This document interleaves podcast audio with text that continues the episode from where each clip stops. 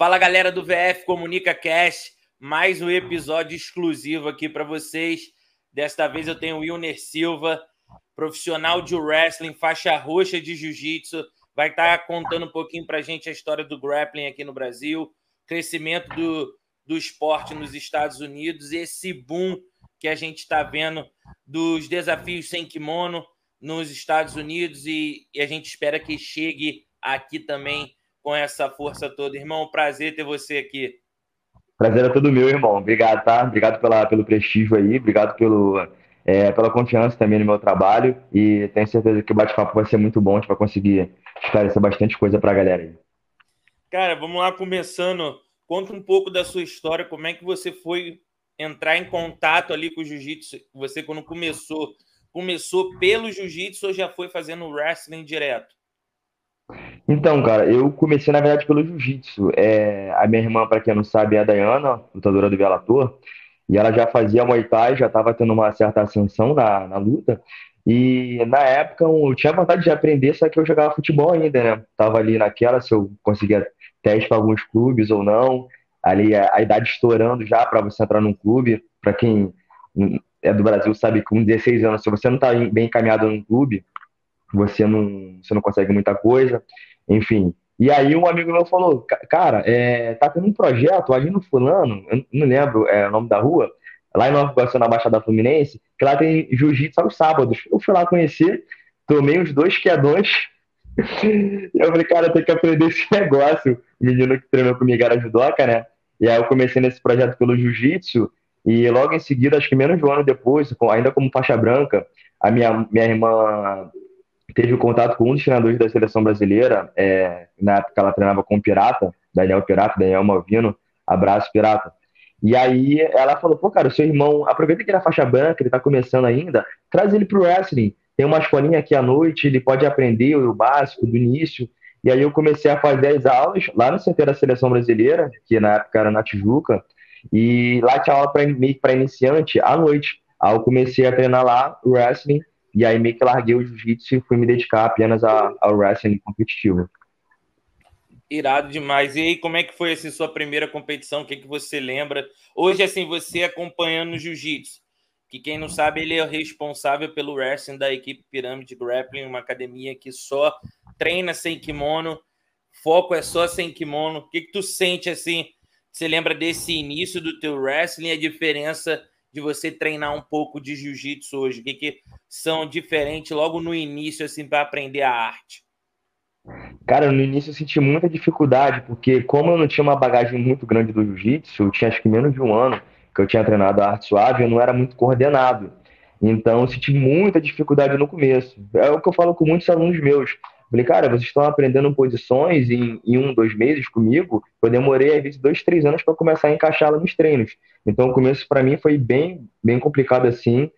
As primeiras competições eu não, não me saí muito bem. Lógico, ganhei algumas lutas, é, consegui medalhas, consegui, depois de um tempo, estar entre os melhores do Brasil, mas não foi tão fácil pelo fato de eu não ter tido um, um começo na arte marcial muito cedo. Menos de um ano de jiu-jitsu já estava treinando wrestling, depois eu estava competindo, e aí foi meio que um, um, boom muito rápido, né? Eu não era um cara que competia muito bem, ficava nervoso, e aí não foi muito bom. Só depois de uns, fala, uns 5, 6 anos que as coisas começaram a melhorar para mim, no sentido de competição, de competir no mesmo nível que eu treinava ou acima.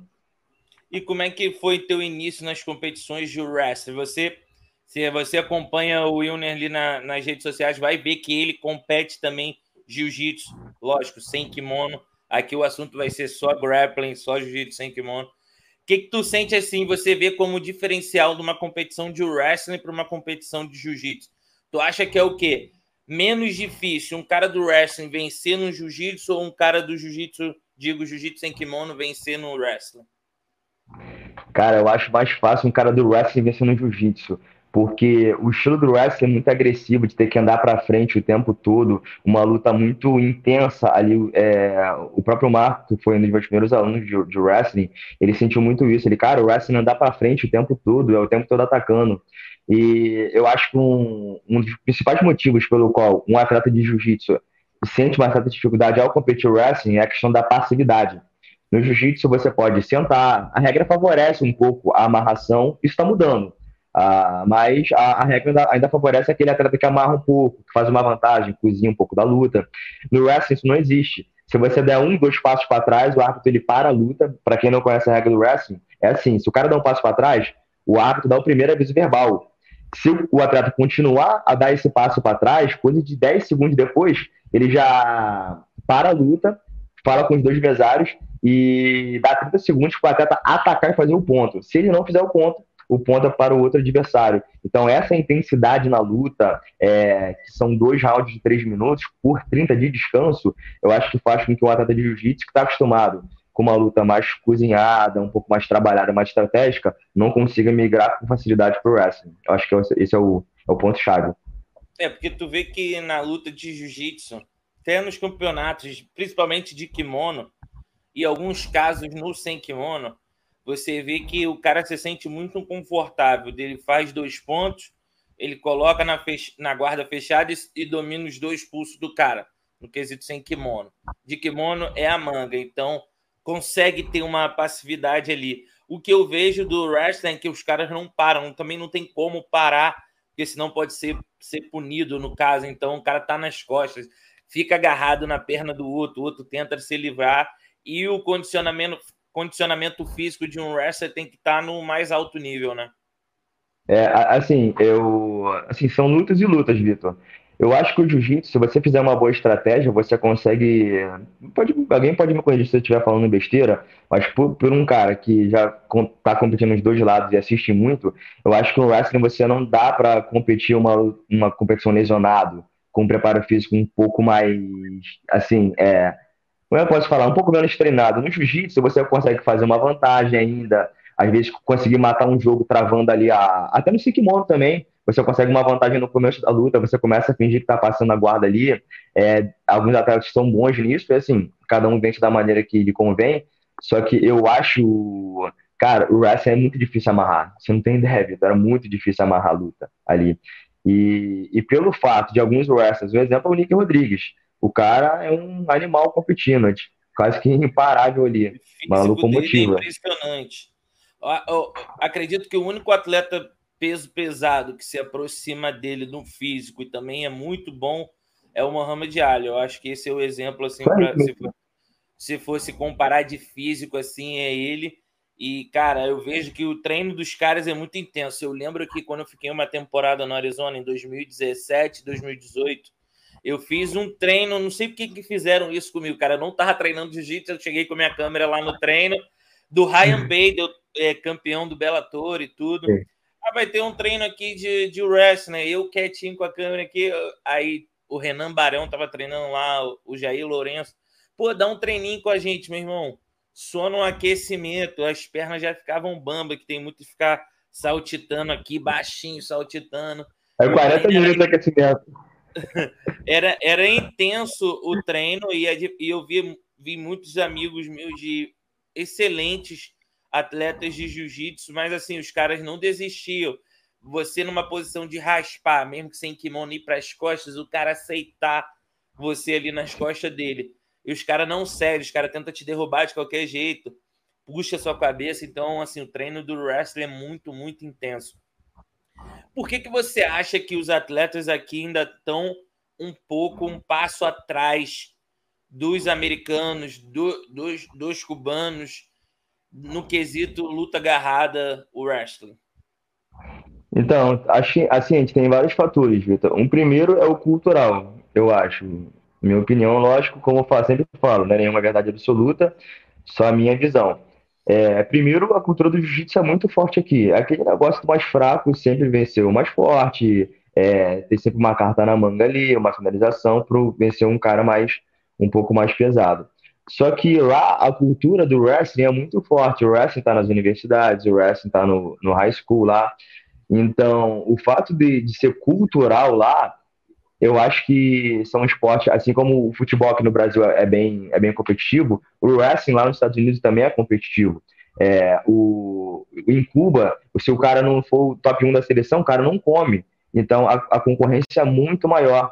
Então, eu acho que esse, o principal fato não é só a questão do kimono sem kimono, é a questão do esporte wrestling lá ser uma coisa bem grande, tipo assim, ser o, o futebol daqui é igual futebol, não é a mesma coisa lá, eu acho a mesma coisa. Mas eu acho que vai demorar pelo fato da cultura do jiu-jitsu sentar, guarda, começar de joelho, ainda vai demorar um pouquinho, pelo menos uns 4, 5 anos para o Brasil ainda começar a engatear nessa cultura do wrestling, pelo que eu vejo a, atualmente, pelo simples fato do comercial. Eu acho que o comercial, ele acompanha muito o que está acontecendo. É muito difícil alguma academia aqui no Rio de Janeiro, o comercial ser sem kimono. Sim. O comercial é o de kimono, eu tendo de kimono, sim, começando de joelho.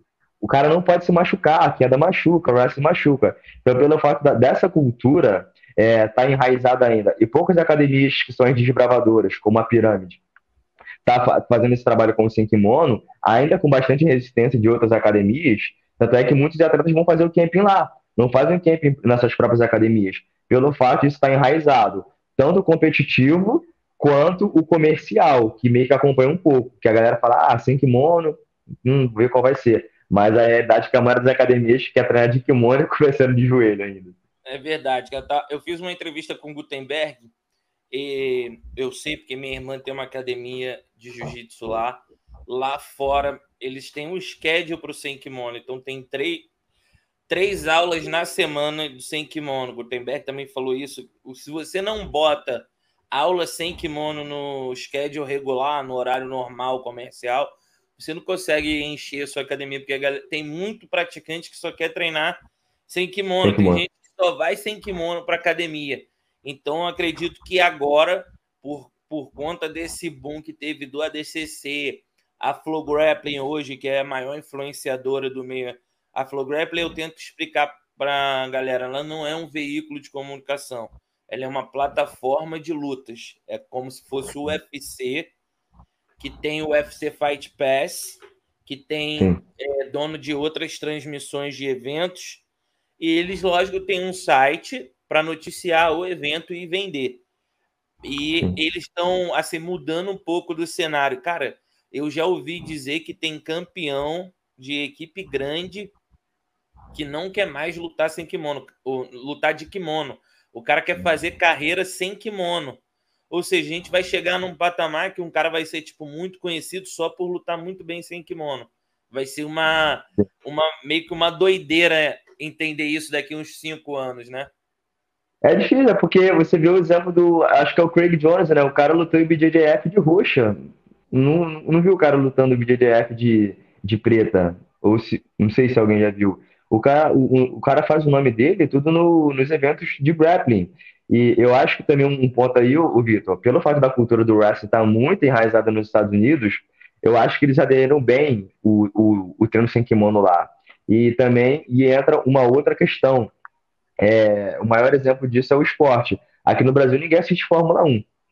Por quê? Não tem nenhum brasileiro lá representando. A mesma forma com o tênis.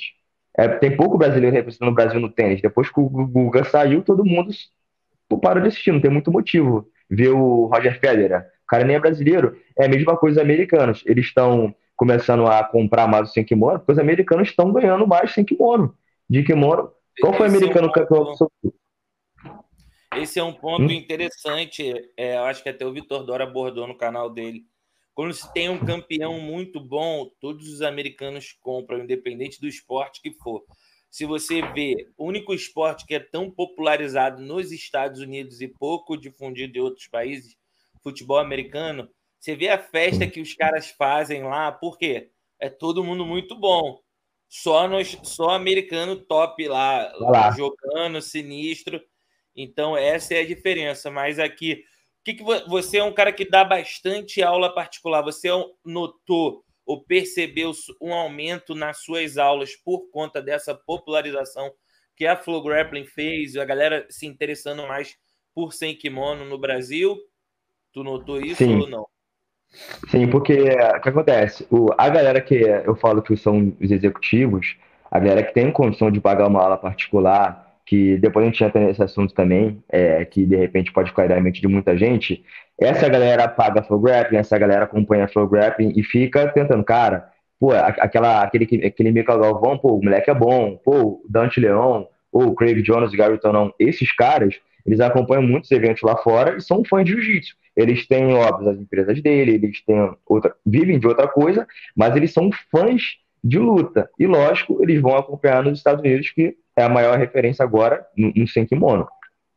Pelo fato disso, eles querem treinar o Senkimono e, na, e na, em suas respectivas academias só ter treino de kimono começando de joelho, eles acabam recorrendo, no caso, a mim. A, a no caso, o professor de wrestling, que tende a, a ter um, um lastro no sem kimono ali, não se, se, recorrer a tanta pegada, e acaba as minhas alas aumentando. Isso também a questão de, de como já me conhece, rede social, muito conteúdo, mas eu acho que a Flow Grap tem um, tem um papel muito grande, porque sempre que tem uma posição nova, que eu, ou que eu já passei, isso acontece muito, cara. Tem três alunos meus que eles acompanham e falam, Will, essa posição tu passou mês passado, essa aqui tu passou seis meses atrás para mim, e o cara fez hoje. Então isso acho que ajuda muito e fora também agrega muita, muito valor, né? Dá muita credibilidade. Porque eu passo uma posição, pum, um ano atrás eu passei pro cara e a posição tá saindo agora na Flow Grappling, lá nos Estados Unidos. Isso é bem interessante. É, é bom pra caramba, cara. A Flow Grappling veio para ajudar a fomentar mais o nosso esporte, né? Lógico que tem coisas que que nós brasileiros faríamos diferente? Sim, mas a gente tem que entender que tudo é um business. Então, para o seu business é, crescer, se manter, você precisa estar tá vendendo. Que tudo, tudo é em torno de vendas, né? Tudo é a vida é em torno de vendas, né? Você começa a entender isso quando você vira adulto, porque antes você não não tem muito esse entendimento. Então, tudo que eles fazem é voltado para dar clique para eles para os patrocinadores dele. Mas uma coisa ali ou outra poderia mudar. Mas, enfim, nem tudo é perfeito, nem tudo como a gente quer, mas melhorou muito o, o profissionalismo do esporte. Hoje você consegue, cons consegue adquirir um patrocínio por falar que vai ter sua luta ao vivo, cara. Você pode transmitir sua luta em qualquer lugar, sabe? Então, muito sinistro essa parte que eles fazem. Agora, mudando um, um pouco de assunto, assim, você é um cara que lida muito bem com a rede social. Quando foi que você viu que aquilo ali se transformaria numa fonte de renda para você e elevaria o patamar do seu trabalho? Tu lembra assim também um ponto que você falou: caraca, meu trabalho está sendo reconhecido por conta desse cuidado da imagem que eu estou tendo? Sim, então, eu sempre olhei rede social como, até, sei lá, até dois anos, um ano atrás, como algo para poder expor a sua vida, tipo, como se fosse um lazer ali nem mostrar o que tá fazendo, né? Instagram na, na época que eu comecei a usar era isso. Só que acontece, eu tinha uma, já uma indicação boca a boca boa, pelo fato do trabalho que eu vinha fazendo na pirâmide, só que de, foi em abril do ano passado, coisa de um ano para cá, eu ser bem sincero pra você, eu tava numa, numa, puta zona de conforto, né? tava dando as minhas aulas, tava ganhando bem, tava bem, assim, tranquilo. E aí um camarada meu falou assim, é, um cara que me, viu um aluno meu dar uma queda, vou tentar encurtar uma história bem, bem longa aqui, viu um aluno dando uma queda e falou, cara, quem é seu professor? Essa queda é maneira. E, pô, cara, é o professor Wilgner. Só que o cara não era daqui, é o Maurício, ele era do Sul. E ele falou, Wilgner, é, eu quero fazer aula contigo. Eu falei, beleza, cara, vem aqui no recreio, na época eu tava dando aula com o Marcelo no recreio, esse aluno meu, que deu o arm drag, e que a gente tem, não, cara, mas eu sou do Sul, não tem como ir pro recreio. E aí foi quando eu comecei, eu falei, cara, se esse cara que viu um aluno meu dando um arm drag numa competição, se outros caras desse me ver na rede social botando conteúdo, com frequência ali todo dia, de repente consiga mais alunos como esse, online, porque eu não consigo dar conta de ir lá no sul, enfim. E aí eu comecei a. Eu botei uma meta, estabeleci uma meta que no começo foi bem difícil. Eu estabeleci, se não me engano, três vídeos por semana, Vitor. Três vídeos por semana de posição chegou uma hora que ficou tranquilo. Eu peguei o timing de editar, de legendar, essas coisas. E aí eu comecei a quatro vídeos por semana, cinco vídeos. Até o dia que eu comecei a botar vídeo todo dia. E tinha, vídeo eu, tinha dia que eu botava quatro vídeos por dia, quatro rios por dia. E eu fiz isso durante seis meses, cara. Eu, eu, eu vi minha renda explodir, irmão, assim, bizarramente.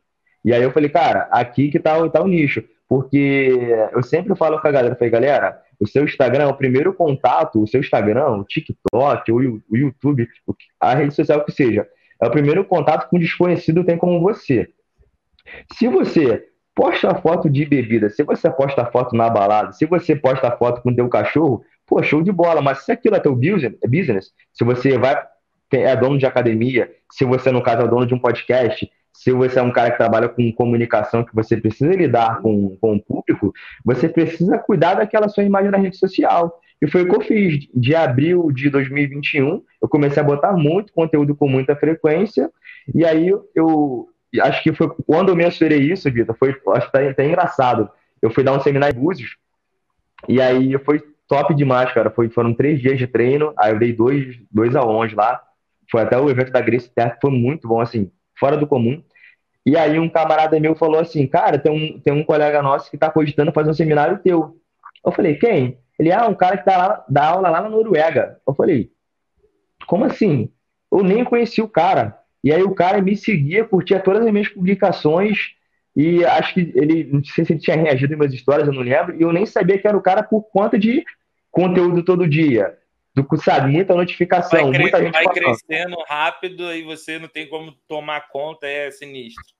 Nem tempo, né? Porque entre uma aula e outra, às vezes eu postava entre uma aula e outra os conteúdos, então não dava tempo de responder todo mundo no final do dia. Aí tu acorda de manhã dando aula de novo, e aí foi quando eu, eu mensurei, falei, cara, tem gente na Noruega vendo meu trabalho, provavelmente o cara deve usar as técnicas, e, e a outra parte foi quando, foi até recente, Vitor, eu fui dar uma aula na Aliança, ali na, no, no Leblon, e um, um, colega falou assim, cara, tem um amigo que ele dá aula de wrestling na academia toda quarta-feira com os teus vídeos. Só com o Instagram. Só com o Instagram, ele fica vendo meus vídeos no Instagram, vai lá, passa a técnica, foi, cara, show de bola. Se o cara com meu conteúdo gratuito tá vivendo bem, tá ganhando dinheiro, tipo, porra, maravilha. Imagina o que um cara com conteúdo pago faria. Então foi quando eu mensurei, tipo assim, de um ano para cá, eu falei, cara, realmente meu trabalho agora engrenou e é não parar, é continuar. E você também lançou, lançou curso, assim, foi tua, foi tua primeira vez vendendo algo na internet, que é muito diferente ali você conseguir digo, pelo Instagram, uma coisa que você posta natural, gerou um compartilhamento, é uma venda. Mas é, como a gente vê, tipo, grandes players, tal, vendendo, como é que foi essa experiência de tu lançar teu curso? Como pintou, assim, a primeira venda no teu celular? Tu falou, pô, essa parada é real mesmo. Porque, tipo assim, eu...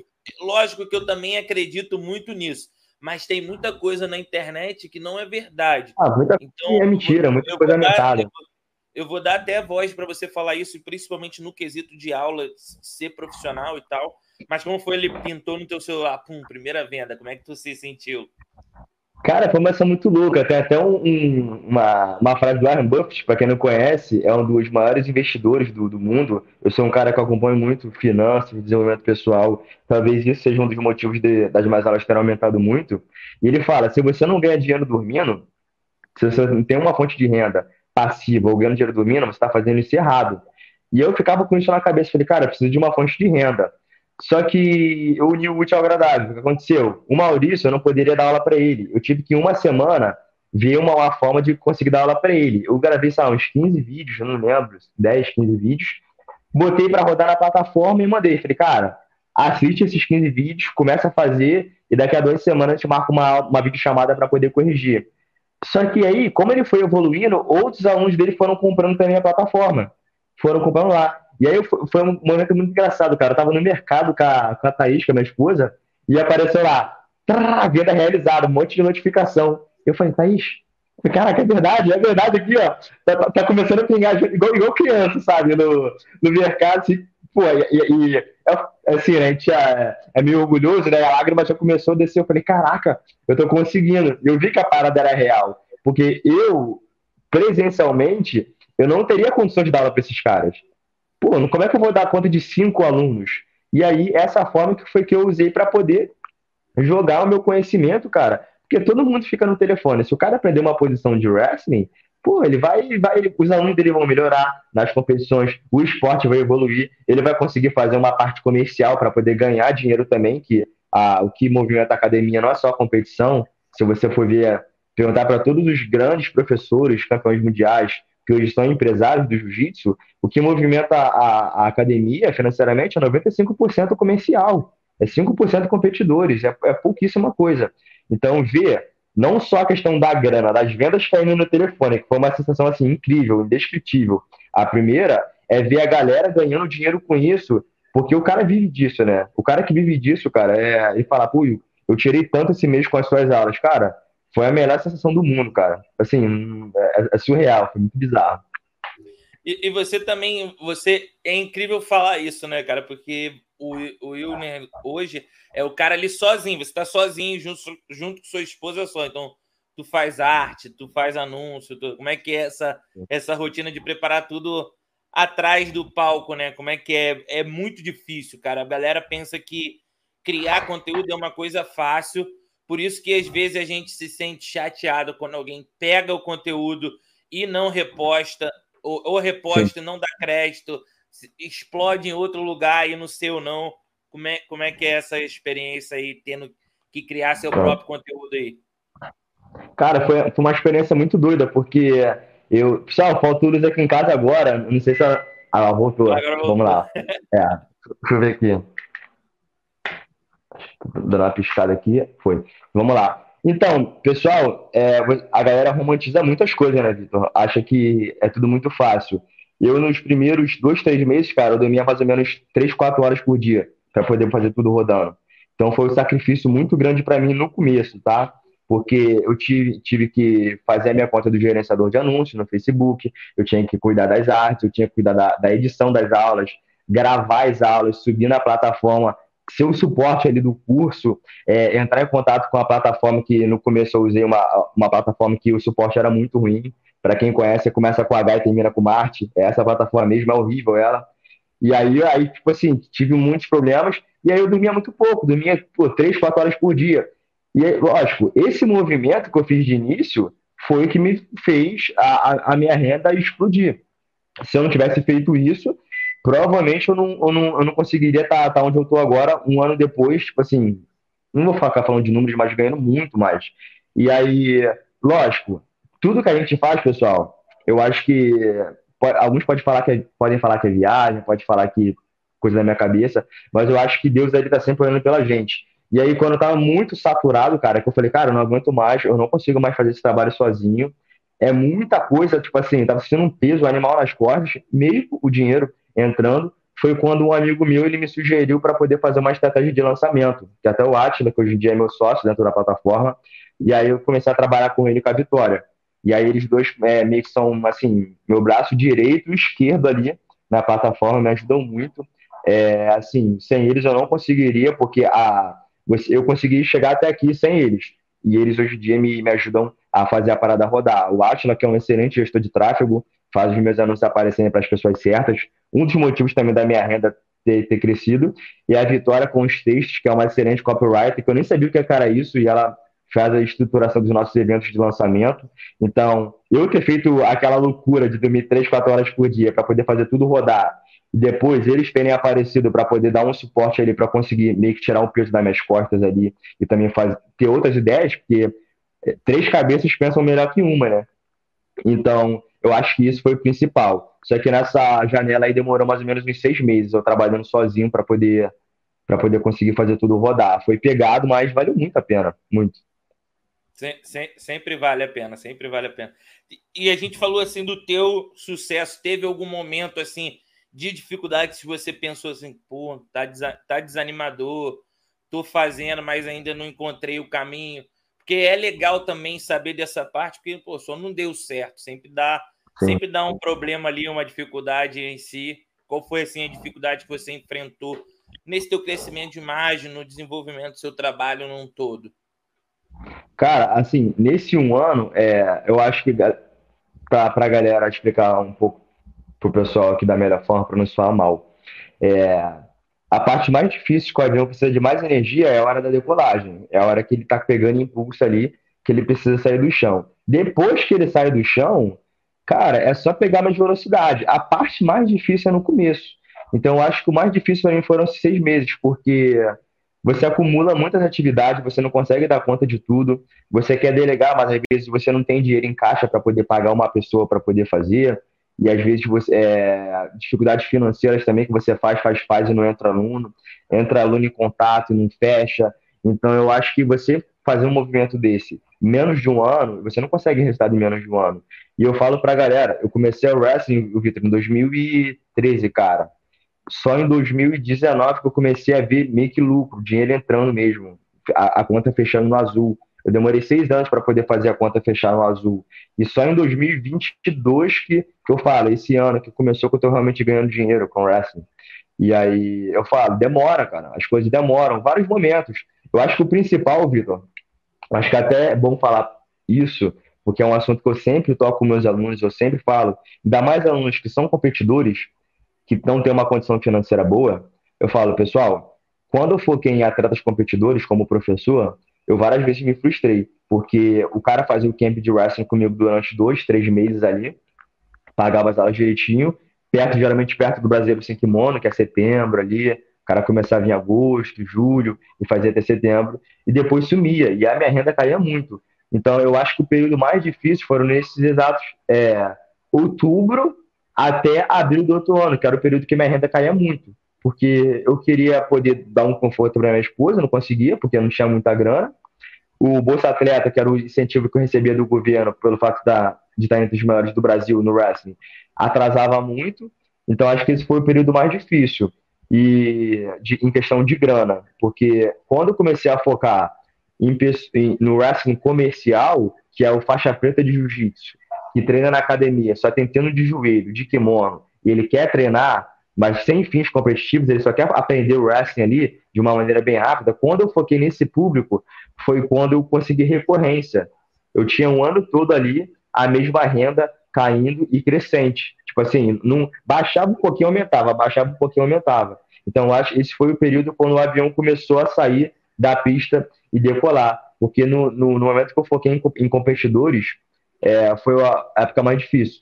Porque tinha uma, uma pequena, uma janela de três meses que eu ganhava muito bem e depois a renda caía, tipo assim, um quinto da minha renda. Então, foi esse, essa foi a parte mais difícil. E fora lesões, atraso de bolsa atleta, a, a galera não dando muito valor ao wrestling pelo fato de não, não ter muita competição sem kimono aqui. Então, acho que essa foi a parte mais difícil, mas graças a Deus consegui passar por isso. É, cara, é, é muito bom pregar essa mensagem aí, porque a galera pensa que ter competidores é sempre muito bom, mas a academia se mantém com os alunos normais. Eu estava em San Diego uma vez cobrindo um torneio lá, acho que era o San Diego Open, uma, um final de semana antes do Mundial, e a Angélica mencionou, a Angélica, a esposa do André Galvão, eles são da, comandou a equipe Atos, né? Ele falou que quem mantém o time Atos competitivo são os alunos pagantes, cara. Porque o, o Exatamente. A, a, competição em si não, não dá muito lucro, é pouco. Então, para você manter um, um timaço, tem que ter dinheiro entrando de outra forma, né? Então é muito interessante falar sobre isso. Eu vi também que o seu programa de wrestling agora é o Wrestling para Todos, né? Você Sim. pregou essa mensagem. O Carlinhos Grace pregou essa mensagem e por isso que a Grace Barra se tornou o que é. Ele, a maior franquia cara, é, agora, né? É, eu estava num seminário com ele agora e eu lembro algumas coisas ficam gravados aqui na, na minha mente, ele falando do conceito de dar aula. Ele, cara, eu não entendo como os professores não conseguem fazer essa divisão. Existe o brabão, que é o cara que quer ser competidor e tudo mais, você tem que ter uma aula para ele. Existe o cara que quer fazer um duro ali, quer treinar, não pode ser machucado, tem que ter uma aula para ele. Tem o cara que só quer hobby mesmo, quer ali fazer um treininho, quer estar tá ali. Então você tem que ter, você tem que saber lidar com esses com esses tipos de pessoa. E o cara que consegue lidar com isso, ele tem muito sucesso. Porque teve algumas academias, falando por experiência própria, que a gente já chegava, os caras já queriam jogar a gente na, na competição. E eu não queria muito isso. Queria, tipo, lifestyle, é. treinar e tal. É o moedor de carne. Eu falo que é o moedor de carne. É, aí os caras já, quer, já te lançam num treino, porra, de competição.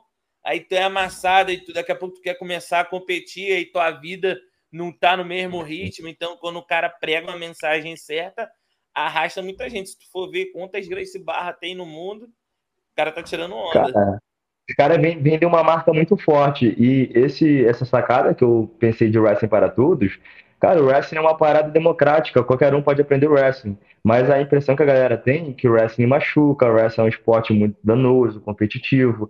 E eu consegui. Foi até engraçado que um amigo meu falou: Cara, você conseguiu fazer o wrestling ficar comercial, só tu conseguiu, conseguiu isso. Até um amigo meu de Niterói é o, é o, é o Estevão. Ele tem até uma academia, o cara dá uma aula também fenomenal, assim. Excelente empreendedor do jiu-jitsu. Então, aí eu falo, pessoal, é, vou tentar resumir uma, uma, uma, uma, história. História não.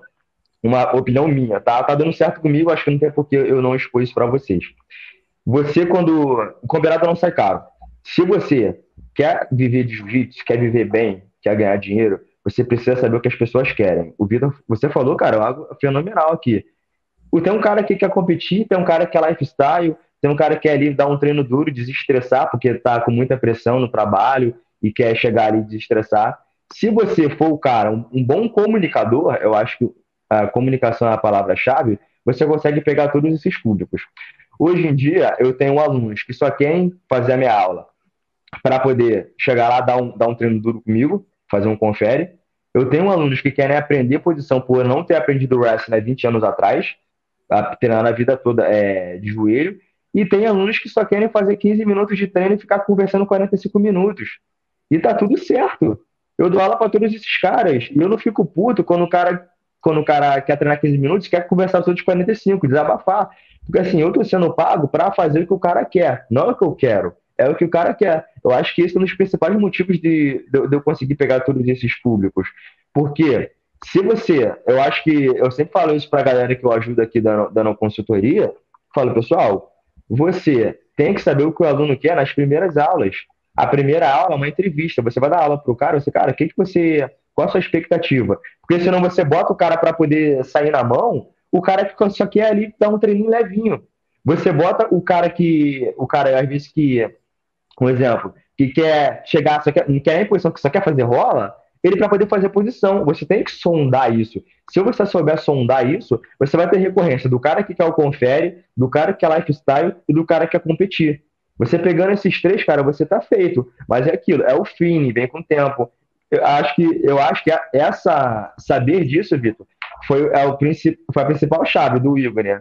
Antes da pandemia e pós-pandemia. Tipo assim, antes da pandemia ganhando muito pouco e pós-pandemia arrebentando na grana porque eu consegui decifrar. Cara, eu vou vender o que o cara quer, não o que eu quero. O que eu quero, pô, é ele que me paga, é o que ele quer.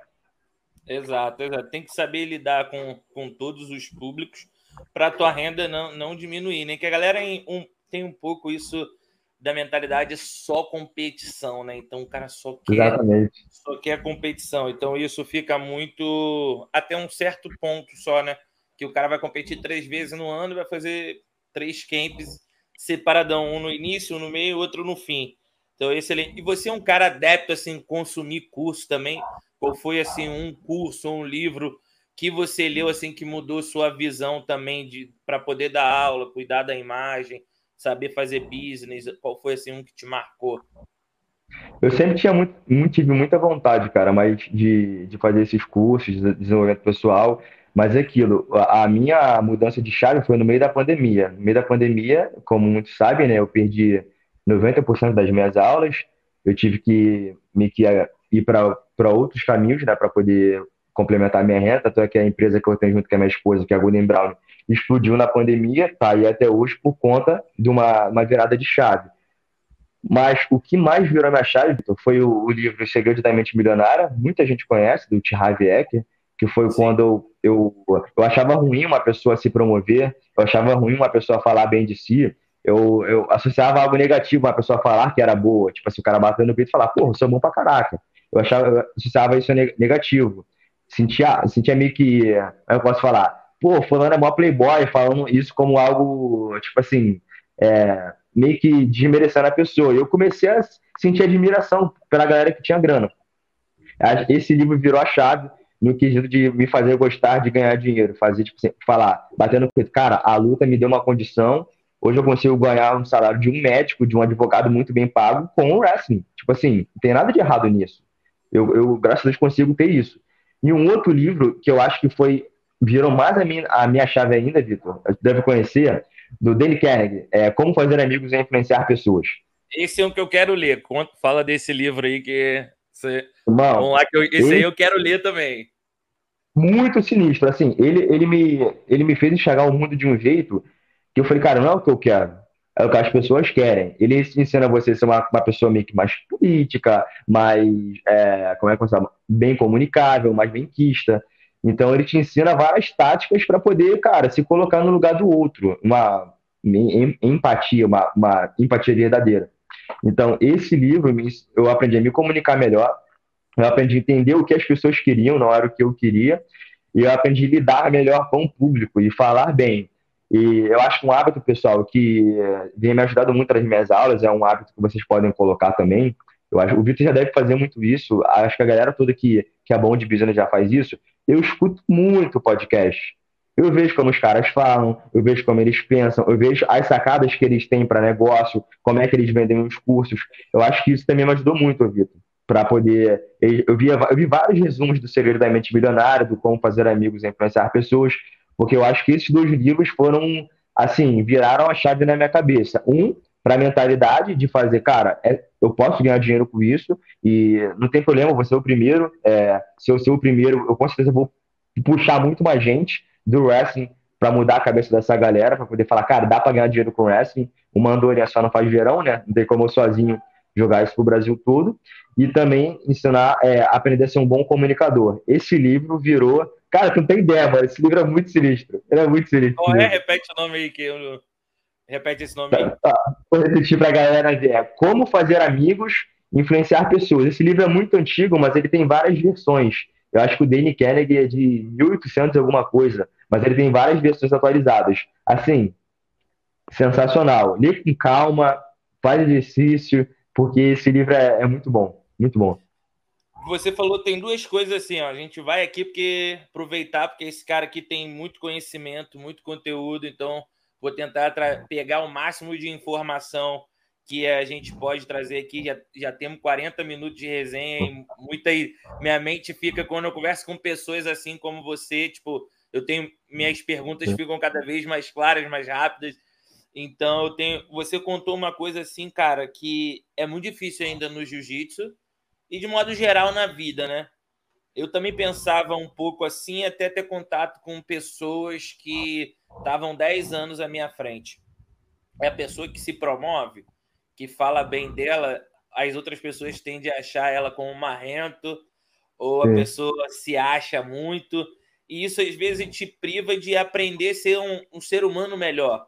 Então, quando você está com alguém ou próximo a alguém que ele está 10 anos à sua frente, 5, seja lá em qual área for, porque a gente for pegar, cara, um empresário, ele está pensando 10 vezes na frente do que você hoje. Então, se você sentar, puder conversar com o cara, adquirir conhecimento, vai ser muito bom para você.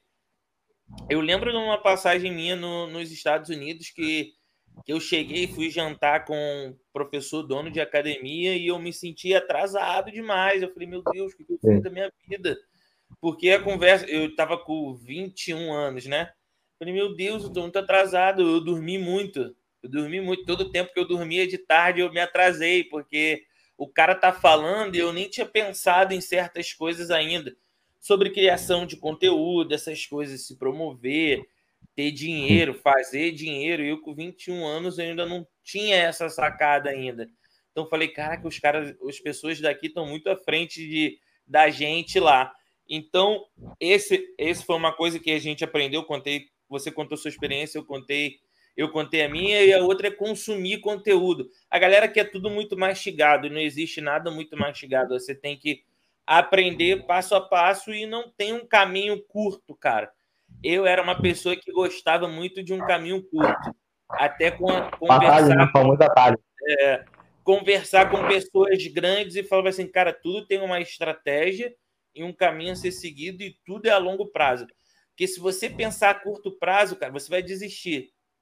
Porque o processo o processo é doloroso, tem ali o momento de desistir, o momento de você ficar chateado, o momento que você não vê sucesso. Eu lembro, cara, quando eu tinha, eu tinha pouco seguidor no meu, no meu Instagram, eu falo assim: caraca, trabalhando pra caraca e não cresce. Então, mas não, é um, não tem uma fórmula para você fazer isso acontecer, é constância. Agora, se eu tivesse parado, eu jamais Se eu tivesse parado, eu não ia chegar aonde eu tô hoje. Eu não me acomodo porque eu sei aonde eu quero chegar, igual você. Eu vejo esse caca, o eu não para, o eu não para, ele tá sempre criando, tá sempre em um lugar, tá sempre outro. E isso é a constância, é muito bacana. Você tem que ter isso e você só vai ver resultado com a constância. Quando foi assim que tu viu assim a chave virar, foi um dia o quê? Um número da sua rede social mudou que você parou para ver? Porque eu costumo dizer quem está criando demora muito mais para perceber que o número cresceu, porque outra pessoa está vendo ali, pô, teu número cresceu. Eu às vezes nem vejo, minha, minha esposa que vê, cara, tu cresceu aqui mil seguidores, tu cresceu aqui tanto. Como foi o momento assim que você viu a chave assim da constância chegar para você? Eu acho que. Eu acho não, tenho certeza. Que eu acho que você tem. Acho não, certeza. Que você tem que transformar seguidor em grana, em dinheiro. Eu, gosto de começar, pessoal, por uma frase que um tio meu me falou em 2014, quando eu não ganhava nada com wrestling. Eu falei que estava super animado com wrestling, Vitor. E ele falou assim: beleza, mas quanto está ganhando? Na hora, eu fiquei muito bolado com ele, você não tem ideia. Mas como assim? Só tem esse dinheiro, não sei o quê. Fiquei bem chateado. E aí depois eu entendi, ele, cara, se você não transforma o teu conhecimento em dinheiro, não vale de nada. Ele falou bem isso para mim. E eu lembro de, do dia, da hora exatamente. E aí eu, beleza, tem que transformar meu conhecimento em dinheiro. E a hora que eu virei a chave foi quando eu olhei minha conta. Eu olhei minha conta, falei, cara, minha conta tem um valor que nem nos meus sonhos, assim, quando eu tava terminando o ensino médico, eu tava começando a fazer o wrestling e imaginava um dia ganhar com isso. Cara, eu tô falando que eu pô, tô rico, não, longe de mim, tá? Só que eu, um valor que eu falei, cara, eu achei que nunca fosse ganhar isso. E, e eu sempre falo, galera, esquece número de seguidor é bom, seguidor é irado. Mas conforme você consegue pegar aqueles seguidores e transformar aquilo em venda, seja num curso, seja em, no AdSense do YouTube, como é, pegando as views ali, né? As horas de views, você tem que transformar aquilo ali em grana. Então, a, a, acho que a coisa mais, mais interessante foi quando eu olhei vi meu Instagram e olhei minha conta bancária e falei, cara, tá quase basicamente o mesmo, o mesmo valor que eu tô tendo tirando no mês, tá tendo de seguidor. Então foi, foi bem, bem interessante assim. Porque o, o dinheiro ele acaba sendo um medidor de resultado, né, Vitor? Não é questão Sim. só de. Um exemplo, quer saber se o cara é muito bom? Não adianta ele postar uns vídeos do wrestling, ganhar mil curtidas, como em 2017 eu ganhava mil curtidas, mas eu ganhava menos de mil reais no mês. Entendeu? Então, assim, não medidor de resultado, porque eu postava umas paradas de nada a ver, conteúdo solto, e quando eu comecei a colocar conteúdo direcionado, guiando para as minhas aulas, falando, galera, se você quer aprender mais, você pode pedir uma aula particular ou você pode comprar meu curso. E aí eu comecei a, a chamar essa galera que consome meu conteúdo para comprar também. Onde eu fico feliz que eu recebo a grana, essa galera fica super feliz que aprende algo que é super escasso, que não quase ninguém ensina. O wrestling já é escasso aqui no Brasil. O wrestling para o jiu-jitsu é mais ainda.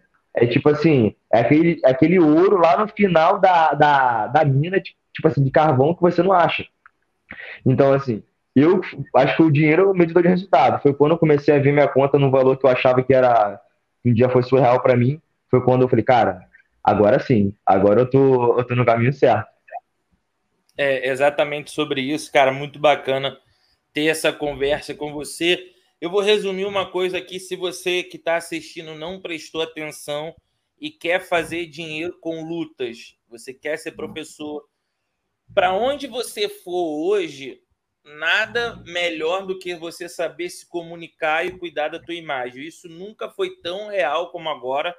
Antigamente as pessoas não ligavam para isso, até porque não era tão exposto à necessidade de ter esse cuidado de você saber falar bem. Lógico, todo mundo preza por uma boa educação, você saber falar bem, se expressar bem, mas hoje, se você não souber se expressar bem, se você não conseguir colocar, fazer todo mundo entender a sua ideia, se você não ter um, tem um cuidado bom da sua imagem, você vai ficar para trás. Isso em todas as áreas. O, eu vou deixar você falar que eu, eu lembrei de um post que você fez sobre como conseguir atrair alunos para aula de particular, os erros que o professor comete. E, cara, cuide da sua imagem, tenha uma boa fala, saiba se expressar, porque isso atrai, cara. A galera gosta de comprar coisa boa, coisa que vai agregar ela. Eu acredito que hoje o Will, ele não é só professor, ele ensina muito mais que a técnica de wrestling, que vem no pacote, igual eu.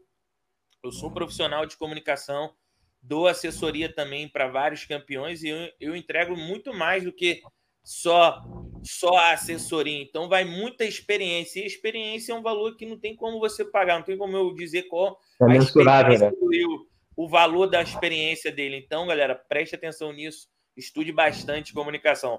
Tá com a palavra aí, Will. Eu acho que essa tem essa questão também, Vitor. Um, depois que você consegue o cliente, o Vitor falou uma, parada muito interessante, pessoal, sobre a questão da entrega. Se eu falo para você que eu vou te entregar cinco canecas aqui, você compra cinco canecas comigo da Wrestling para Todos, e eu te entrego seis, a sua satisfação vai ser muito maior. Muito maior. Eu acho que a questão das minhas aulas no boca a boca, eu sempre entregava muito, muito mais do que o aluno pedia. Sempre passo do horário, sempre mando, cara, ó, o jogo desse cara casa com o seu. Eu falava, cara, aí um aluno meu, até o Vitor Genovese, filho do Gigi Paiva, ele falou, cara, fui ter aula com, com, com o Will, o moleque fez a primeira aula comigo, mandou os quatro vídeos, falou, olha o vídeo desse cara, que esse cara, ele, o jogo dele combina com você. Ele falou, cara, que professor que faz isso? Ele virou pra mim e falou, cara, que professor que faz isso? Que dá uma aula particular, me manda quatro vídeos de wrestling e fala: olha o jogo desse cara, que o jogo desse cara combina com você. E você, pô, você cuida da assessoria, cuida da imagem, promove o cara, traz patrocinador. Então a tua entrega é muito maior. Você não, ele, o cara não vai nem cogitar a possibilidade, Vitor, de fazer com outra pessoa. Ele nem cogita. E, cara, ou é com aquele cara, ou não é com ninguém. Porque com outra pessoa, não tem como. Eu vou pagar até um pouco mais barato, eu vou pagar um pouco mais eu vou pagar bem mais barato, só que não compensa o valor que eu, eu tô pagando. E uma, uma coisa que eu, eu falo muito, galera, eu, eu não gosto de ficar convencendo o aluno a fazer aula comigo. Quem me conhece sabe que eu sou assim. Eu não gosto de ficar convencendo as pessoas a comprar meu trabalho. Eu sou preguiçoso para isso. No sentido de, cara, o cara tem que saber que eu sou bom, o cara tem que saber quem eu sou. E algumas pessoas vão achar que, vou, que eu tô sendo arrogante, mas o cara tem que saber quem eu sou. Então, acho que a rede social é o primeiro contato que o cara tem comigo. Quando o cara ele bate o olho no meu Instagram, esquece o número de seguidor, falando de conteúdo. O cara olha o conteúdo, olha eu dando aula, o cara já tem que falar, cara, não, eu quero, esse, eu quero aula com esse cara. Eu quero ter aula com esse cara. Porra, eu quero contratar o Vitor para poder fazer minha assessoria. Olha o vídeo que ele está fazendo, olha a promoção. Olha como é que ele colocaram em cima. Então, quanto mais você colocar conteúdo para evitar que a pessoa tenha dúvida, é melhor. Então, eu sempre uso uma estratégia, Vitor. É, tem até um livro, não sei nem se ele, se ele tá aqui. É, esse é um livro um pouco mais técnico, tá, pessoal? É um livro do Jordan Belfort, que é o Lobo de Wall Street. Ele fala da estratégia dos 3-10, tá? O primeiro 10 é, consiste isso em quê? Você fazer a pessoa de 0 a 10 ter um nível de credibilidade. Exemplo, qual o, o meu nível de credibilidade com o Vitor Freitas, a pessoa Vitor Freitas? De 0 a 10. Pô, é 10 sei lá, qual o meu nível de, de o nível de credibilidade que eu tenho no trabalho do Vitor, de 0 a 10, ou sei lá, vamos botar um número, pô, 8. Pô, mas o Vitor ele representa, galera, hipoteticamente, tá? O Vitor, vamos supor que ele representa a, sei lá, a Xzinho Comunicação. Pô, a X, Xzinho Comunicação não, não é muito boa. Pô, então nível de credibilidade é 5. Esses três 10, esses três é, termômetros ali, esses medidores, Quanto mais perto do 10 estiver, cada um é melhor. Que é a crença que a pessoa tem em você, a crença que a pessoa tem no seu trabalho, no, no caso, em mim, o Wilgener pessoa, em mim, o Wilgener professor de wrestling, e na minha empresa, que no caso pode ser é, a Wrestling para Todos, as, as academias que eu represento, Pirâmide, enfim, aqui é a principal. Qual o nível de credibilidade? O cara olha meu Instagram, pô, de 0 a 10, pô, o cara se comunica bem, o cara não está envolvido com polêmica, o cara está sempre ali na dele. Pô, vamos supor, 7. Qual o nível do trabalho do cara? De 0 a 10? 8. Pô, qual o nível que a empresa do cara tem? A Wrestling para Todos e a Pirâmide Grappling? Pô, 9. Pô, qualquer coisa depois de zero, tá bom, mas quanto mais perto do 10 tiver, é melhor. Tudo que eu faço é para levar o mais perto do 10 possível. E credibilidade em mim, a pessoa Wilger, sendo um bom comunicador, credibilidade no meu trabalho, muito conteúdo de qualidade e credibilidade da minha empresa, que é o quê? Me, é, me associando a pessoas que tão, são bem vistas. Pirâmide Grappling. Eu não dou aula em academias, cara, que arrumam treta com os outros. Em academia que, que como é que é? Assim, é, é meio complicado falar, mas tem academia, cara, que eu recuso. Pô, dá uma aula que eu falei, não vou. Pô, olha o professor, meio esquisito. O cara não, não passa confiança. Eu não vou dar aula pra esse cara, associar o meu nome pra esse cara. Entendeu? É assim, a gente tem um nome a zelar, que demorou muito para chegar. Pra, pra você ser cancelado, é muito Demora para chegar e para cair é muito rápido. Exatamente. Então, qual a credibilidade que a pessoa tem na empresa que você representa? Wrestling para Todos, Pirâmide Grappling, do Horas de outras franquias também conhecidas. Então, quanto mais perto do 10, melhor tiver, show de bola. E uma outra coisa, acho que o, o Vitor sabe disso. Quando eu, eu, a primeira vez que eu olhei o Instagram do Vitor, eu falei, caraca, o trabalho do cara é irado. a primeira coisa que eu pensei, pô, irado, pô, o negócio tá é diferente. Esses rios aí, meu, essas edições, em quatro segundos, Vitor, eu te julguei. Tipo assim, julguei. Falei, pô, o cara é bom, o cara faz um trabalho profissional, o cara não tá de brincadeira, o cara vive disso e o cara se entrega para isso. Tipo assim, eu já te mapeei ele em quatro segundos. Se você não cuidar bem da sua imagem, o cara, quando vai ver o teu perfil, cara, ih, lutador de jiu-jitsu, só vive na balada, não vou fazer aula com esse cara. Só vive arrumando treta, falando palavrão pra caramba na, nas lives, essas coisas, e já não vou fazer aula. O cara nem chega a entrar em contato contigo. Então, a sua imagem, a primeira impressão que as pessoas têm de você, cara, ela, ela é muito é muito forte. Vai ser assim, o, a espinha dorsal ali entre você ter uma renda X e uma renda de 15X. Então, acho que, cara, cuide da imagem de vocês. Vai ser muito bom e é isso. Se tiver mais, mais alguma coisa para falar aí, Vitor, pode completar. E também é um cara que cuida bem pra caramba. É, é excelente. Principalmente é uma coisa muito importante que as pessoas não ligam muito à associação, né? Galera, é uma coisa que sua mãe fala desde pequeno para você e às vezes você só vai dar ouvido quando um grande empresário fala, quando uma grande personalidade fala. Você é a média de cinco pessoas que você anda você vai ser julgado por, pela média de cinco pessoas que estão próximo a você. Se você se associa com um cara, você é atleta que eu digo, quer viver de jiu-jitsu, quer ter muito aluno, quer poder dar aula. Galera, se você tiver com um copo de cerveja na mão, se você tiver querendo dar uma gastada, zoada, publicamente, meu irmão, você não vai atingir os seus objetivos. Não estamos falando aqui que você não pode viver, cara, é normal você gostar de ter uma cerveja, tomar uma cerveja, dar uma saída, mas faz isso reservadamente. Cria até um perfil pessoal para você, onde você só vai aceitar quem você quer e o seu de trabalho, que muita gente tem isso hoje, muitos atletas têm isso hoje, profissionais têm, porque tem que saber dividir ali. Lógico que é muito bom você saber manter o pessoal e o profissional que te agrega muito mais.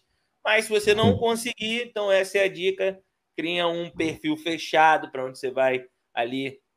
Está no seu momento de lazer que você também não quer dividir, então tenha esse cuidado que você vai atingir outro nível. Will, muito obrigado por você ter aceitado o convite. Cara, a gente já já estava marcando essa entrevista aí um tempo, mas a correria impediu. E até o Will até brincou, pô, vai ser online ou presencial? Muita gente tem, tem me perguntado isso sobre ser sobre o podcast presen, presencial. É uma coisa que eu tenho vontade, mas por agora é inviável para mim. Mas quem sabe você que está assistindo a gente aí, apoiando o canal, já compartilhando, curtindo, vai fazer a gente aumentar o alcance. Quanto mais alcance, mais, mais eu vou poder investir, mais eu vou poder agregar para todo mundo, porque na nossa conversa aqui a gente contou o quanto é difícil criar conteúdo e quando você faz porque ama é muito diferente. Eu faço isso aqui porque eu amo, cara. Eu vivo disso aqui, isso aqui é minha vida. Então, toda a minha energia está concentrada nisso aqui. Will, mais uma vez, muito obrigado aí pela resenha, pô, excelente. Vitor, obrigado pela, pela. Primeiro pelo prestígio de ter chamado aí. Agradecer a galera pelo. E compartilhe o conteúdo, tenho certeza que vai ajudar muita gente aí. Valeu, pessoal. Obrigado, tá?